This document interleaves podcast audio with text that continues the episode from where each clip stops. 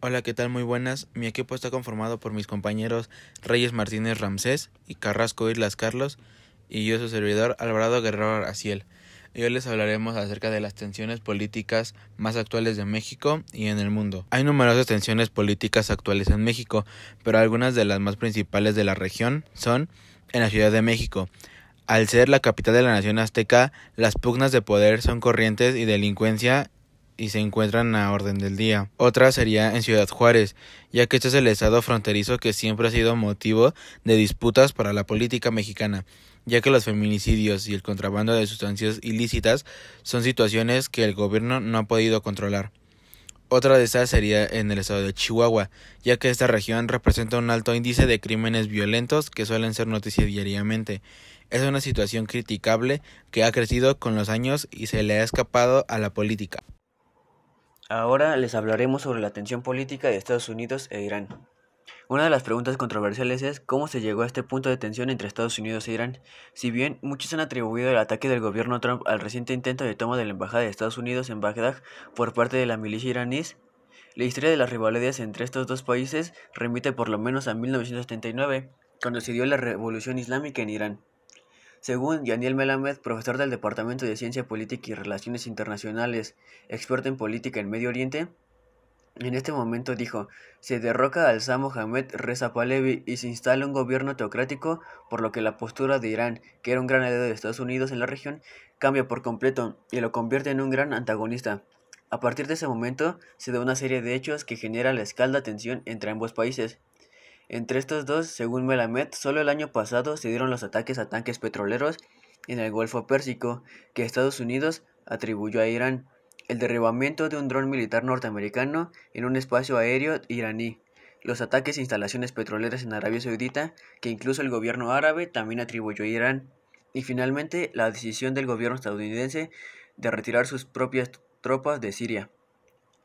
Otra pregunta muy importante es por qué Trump ordenó el ataque con drones contra el general Soleimani en Irak. La larga cadena de acontecimientos históricos, sumada a la reciente operación estadounidense que acabó con la vida de miembros de la milicia iraní, generaron el pasado 31 de diciembre un intento de toma de milicia de la Embajada de Estados Unidos en Bagdad. Este último hecho, para Melamed, mostró una amenaza expresa de Irán a Estados Unidos y se convirtió en un detonante para la acción militar del gobierno de Trump. De acuerdo con esto, el jefe de la diplomacia de Estados Unidos, Mike Pompeo, dijo el viernes que el general Qasem Soleimani, quien tenía un fuerte apoyo de las milicias iraníes en, Irak, planeaba una acción inminente que amenazaba la vida de cientos de estadounidenses y que estaba activamente tramando en la región tomar acciones, una acción o una acción importante, como él la describió, que habría puesto docenas y no centenares de vidas estadounidenses en peligro. Sabemos que era inminente, agregó sin dar más detalles a esta presunta operación planeada del ataque con drones hacia el general Soleimani en Irak. Soleimani era el representante para Oriente Próximo al líder supremo de Irán. Era admirado por muchos, pero temido por muchos otros. Hay amplios sectores de la población iraní que están descontentos con lo que ha sido 40 años de un régimen teocrático que califican como represivo y hostigador. La función de Soleimani como comandante supremo de las fuerzas Quds era defender la vida del régimen a nivel interno y a nivel regional, quien recientemente era el encargado de las operaciones fuera de Irán de los guardianes de la revolución.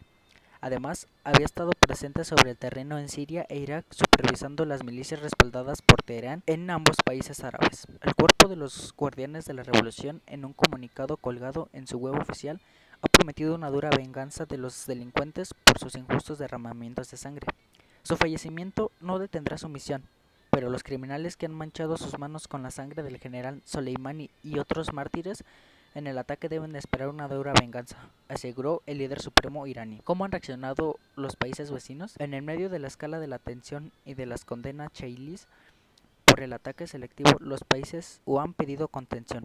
Egipto pidió un breve comunicado que se contenga de la situación y que se evite cualquier escalada. Para ello es necesario el cese inmediato de todo tipo de interferencia regional en los asuntos del Estado y de pueblos. Según el comunicado del Ministerio de Exteriores, mientras desde el Golfo Pérsico, donde una escalada de violencia es más probable debido a la cercanía de Irán y la presencia de bases militares estadounidenses país, ningún gobierno se ha pronunciado de momento. Solo el ministro de Asuntos Exteriores apeló a poner la sabiduría, el equilibrio y soluciones políticas por encima de confrontaciones y de la escalada. Arabia Saudita, el principal socio de Estados Unidos en el Golfo y archienemigo de Irán, no han reaccionado de momento al asesinato del poderoso comandante a las fuerzas Quds.